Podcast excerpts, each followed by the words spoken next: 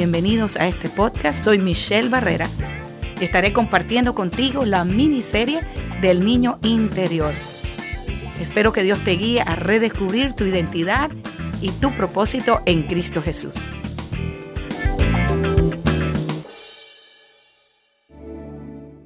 Hola a todos, iniciamos otra sesión de esta miniserie del niño interior y hemos estado estudiando acerca de los personajes que participan en este melodrama de nuestra vida diaria. Aprendimos quién es el padre crítico, las cosas que nos dice, aprendimos también quién es el buen padre, hemos estado viendo sus características y hoy vamos a terminar de ver la última característica del buen padre, porque aprendimos que el buen padre es el que nutre, también es el que protege. Y hoy estamos viendo que el buen padre es el que instruye. Nosotros como padres tenemos la obligación de enseñar a nuestros hijos la diferencia entre el bien y el mal.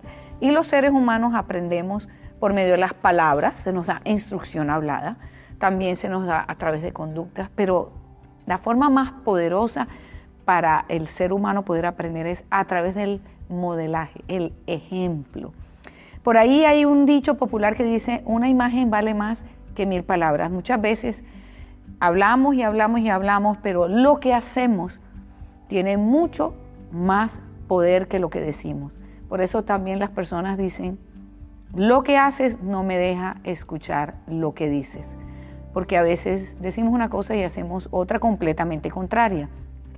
Por lo tanto, tenemos que entender que lo que es el ejemplo o lo que llamamos nosotros el modelar es una fuerza muy poderosa para que nosotros como seres humanos aprendamos. Desde niños estamos viendo lo que hacen nuestros padres en la casa. No solamente es que nos den la instrucción, esto sí, esto no, estas son las reglas, pero cuando vemos que ellos mismos las cumplen y que ellos mismos se sujetan a las reglas de la casa, ese modelaje, ese ejemplo tiene una fuerza poderosa en nuestra vida. Y asimismo es Dios que es nuestro Padre. Por eso es importante que entendamos que un buen padre es un padre que instruye usando un modelo para que nosotros podamos ver. Y eso es lo que hace nuestro Padre Dios. Y cuando envió a su Hijo Jesucristo aquí a la tierra, dice la palabra que no hay nada que nosotros atravesemos que Él, como nuestro sumo sacerdote, no haya ya pasado. Y Él es nuestro mejor ejemplo. Yo quisiera que ustedes se tomaran un minuto, a que este ejercicio lo hemos estado haciendo y que ustedes miren hacia su pasado. Y me gustaría que recordaran un adulto de su pasado que haya sido esa persona que les dio a ustedes la instrucción. Quiero que piensen en alguien que lo hizo de la forma correcta y que ustedes en su lista, en su cuadernito, escriban por lo menos cinco características de esa persona que fue para ustedes ese instructor. Por ejemplo, ah, era muy comprensivo o muy paciente, ah, muy amoroso. Me repetía la instrucción vez tras vez tras no importa que yo volví y me equivocaba. Bien me repetía la instrucción o era firme conmigo escriban por lo menos cinco características de esa persona que en sus vidas sirvió para darles instrucción mientras iban creciendo. Ahora quiero hacerles la siguiente pregunta. ¿De qué manera esta persona proveyó para tu vida instrucción basada en el amor? ¿Cómo lo hizo? Describe por lo menos un incidente que tú recuerdes en cómo esa persona te ayudó, cómo te ayudó a aprender, cómo te ayudó a salir adelante, cómo te ayudó a tomar la decisión o aplicar la enseñanza en tu vida. Escribe ese incidente.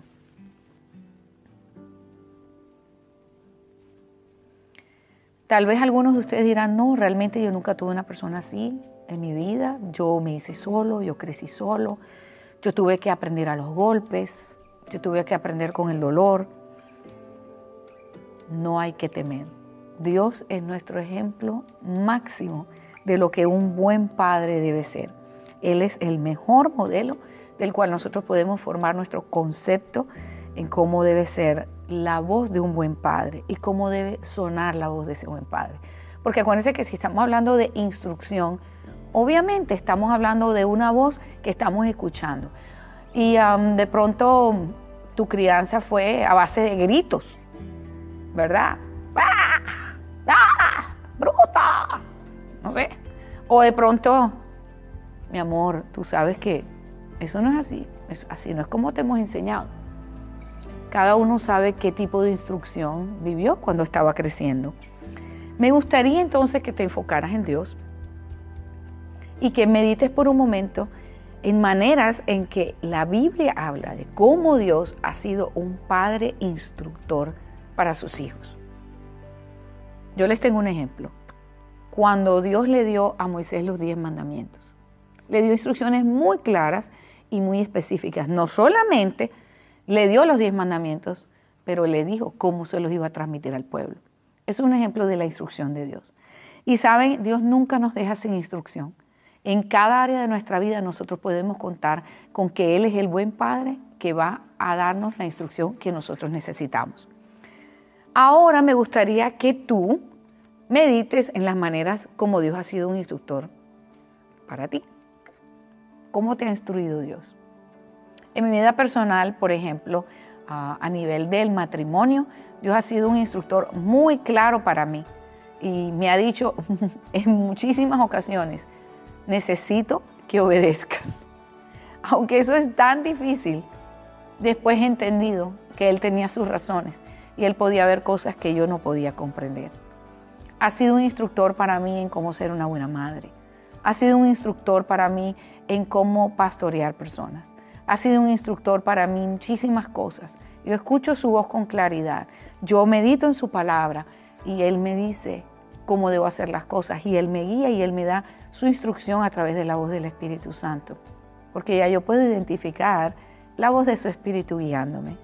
Me gustaría que tú recordaras cómo Dios ha sido un instructor para tu vida.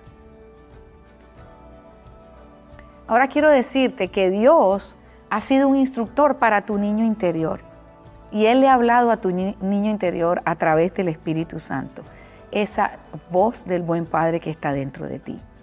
Sabes que tu niño interior no solo necesita, pero merece una buena instrucción. Tu niño interior necesita una guía y necesita aprender a escuchar la voz de ese padre que es instructor y que es la voz que va a desterrar para siempre la voz del padre crítico. Una vez que tú empiezas a oír la voz amorosa del buen padre, tú ya no vas a querer escuchar la voz del padre crítico. Y va a ser tan claro para ti la diferencia entre una y otra que tú vas a decir, no, no, no, no, espérate un momentico. Esta es la voz del padre crítico y yo no la quiero en mi vida, porque me está haciendo sentir mal, me está haciendo eh, sentir que soy menos de lo que soy. No me gusta lo que está produciendo en mí, me estoy sintiendo condenado, me estoy sintiendo culpable, me estoy sintiendo incapaz. La voz de Dios, que es el buen Padre, nunca nos va a hacer sentir incapaces. Al contrario, Él va a hacernos sentir que nosotros sí lo podemos lograr. Voy a darles algunos ejemplos de declaraciones que pudiera hacer tanto el padre crítico como el buen padre. Yo voy a hacer la declaración, pero ustedes mientras van escuchando van a ir analizando y van a decir, esta es la voz del padre crítico o no, esta es la voz del buen padre. Yo la voy a leer y después les voy a decir cuál es la voz para ver si ustedes ya están aprendiendo a distinguir la diferencia entre esas dos. Número uno, tú no eres un buen cristiano. Si pensaste que es la voz del padre crítico, estás en lo correcto. Acuérdense que aprendimos que el padre crítico siempre te va a decir que tú no eres suficiente, que tú no eres suficientemente bueno en algo, pero nunca te va a ofrecer la alternativa de cómo convertirse en esa supuesta mejor persona. Siente, siempre te va a dejar un sinsabor, siempre te va a dejar un malestar, pero no te va a dar una salida, no te va a dar una alternativa. Eso lo discutimos cuando hablamos de la voz del Padre crítico. Vamos a ver qué dice la segunda declaración. Te ayudaría a sentirte más cerca de Dios si le oraras a Él más. Esta es la voz de un buen padre. Porque fíjense que aquí no hay presión y aquí no hay acusación. Tú no estás orando, por eso es que te está yendo tan mal. Sabes que si tú oras más te va a ayudar a acercarte a Dios. Y esa es la manera como Dios nos habla. Esa es la voz del buen padre. Vamos a ver la número tres. O oh, perdiste ese examen, en realidad que tú eres un fracaso.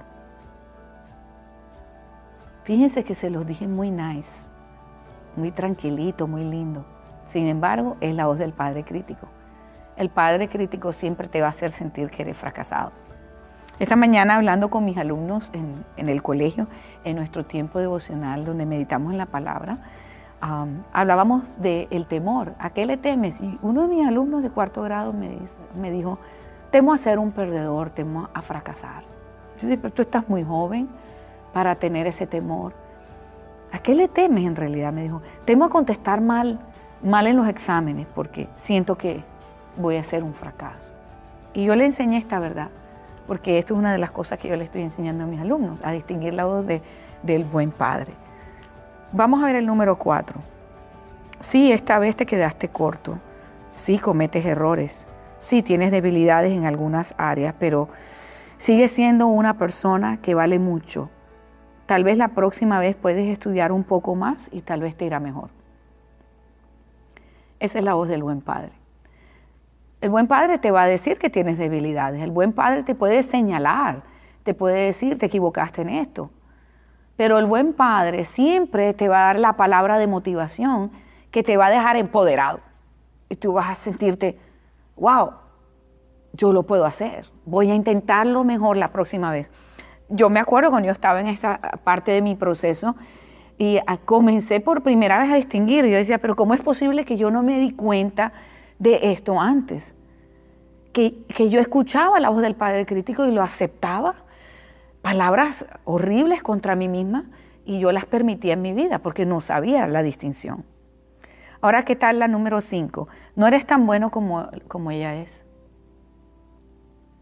Siempre que ustedes escuchen comparación, ¿estamos escuchando la voz de quién?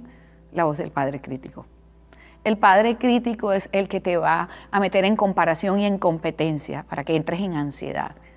Pero para Dios, acuérdense, Dios no tiene hijos favoritos. Él nos ama a todos de una forma única y especial. Él no va a compararnos con nadie. El número 6. Ella tal vez se vea mejor que tú, tenga mejor aspecto o se vista mejor que tú, pero eso no significa que en su interior ella es mejor que tú. Ambos son iguales a los ojos de Dios. Esta es una declaración tan poderosa porque vivimos en un mundo que nos lleva constantemente a compararnos con las demás personas. Y siempre estamos viendo si la persona se vistió mejor, si la persona se arregló mejor, si se ve mejor, si lo hace mejor. Pero Dios nunca nos va a poner en una posición donde sintamos que estamos siendo comparados, porque ante sus ojos tenemos el mismo valor. La número siete. Wow, metiste la pata en este trabajo. ¿Cómo puede ser tan estúpido? Ya ustedes saben, ¿quién te está hablando de esa manera? ¿Quién te dice cómo puede ser tan estúpido? ¿Cómo puede ser tan bruto?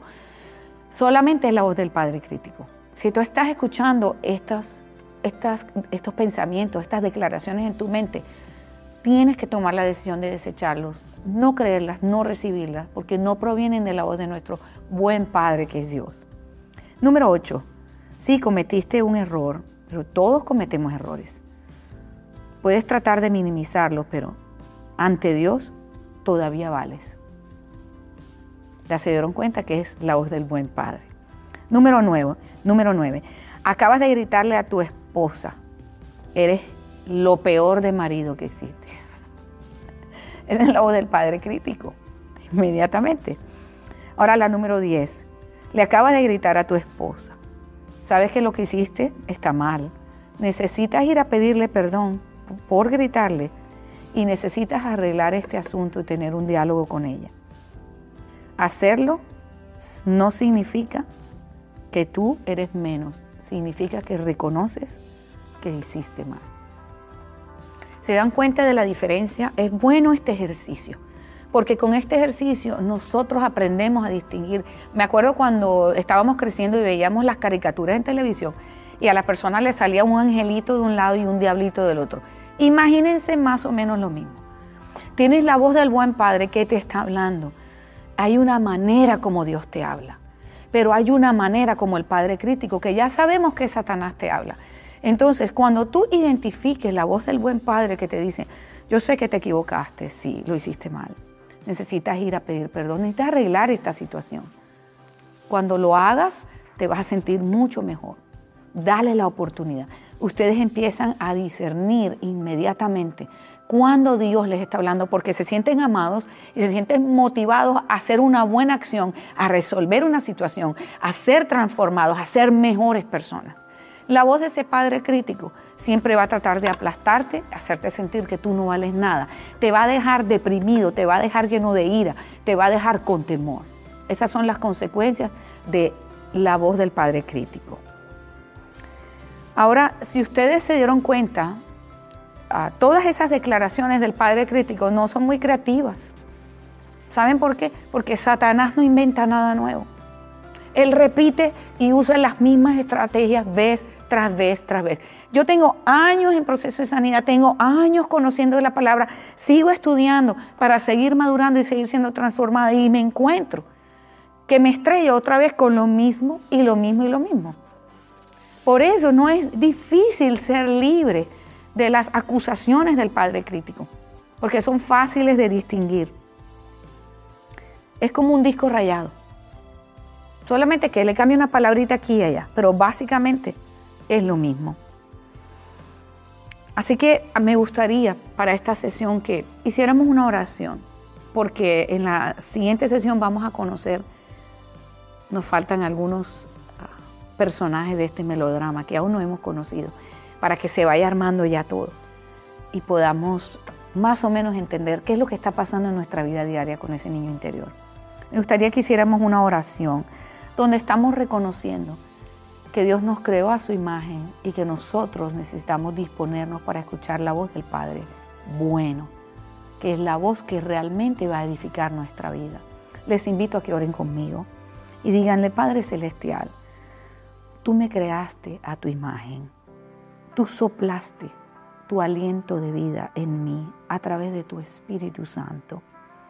Tú me amaste aún antes de que yo fuera concebida y aún antes de que yo naciera. Señor, mi pasado a veces me confunde porque las personas nos decepcionan, las personas nos ofenden, nos hieren y nos desilusionan. Los padres a sabiendas o en ignorancia nos hieren y esto nos deja confundidos y nos deja asustados, llenos de temor en nuestro interior. Pero yo sé que tú nunca has dejado de amarme. Aun cuando yo no podía escuchar tu voz, aun antes de conocer tu voz, aun cuando mi niño interior recibía mensajes confusos, tú estabas allí para mí.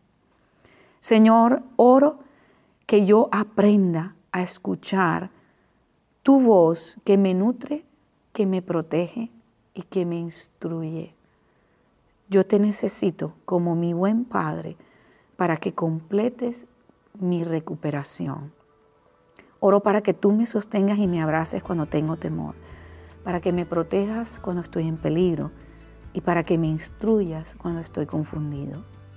Señor, sé que a veces no siento tu amor y tu presencia, especialmente cuando estoy deprimido o cuando estoy con ira, pero permíteme creer, aunque sea comenzando creer, a creer de una forma intelectual, que tú siempre estás allí, como la voz del buen Padre, hasta que mis emociones lleguen a un equilibrio. Entonces te pido, déjame sentir tu presencia. Gracias te doy, Señor. Amén. Les bendigo que la paz de Dios que sobrepasa todo entendimiento esté en su mente y en su corazón. Hasta la próxima.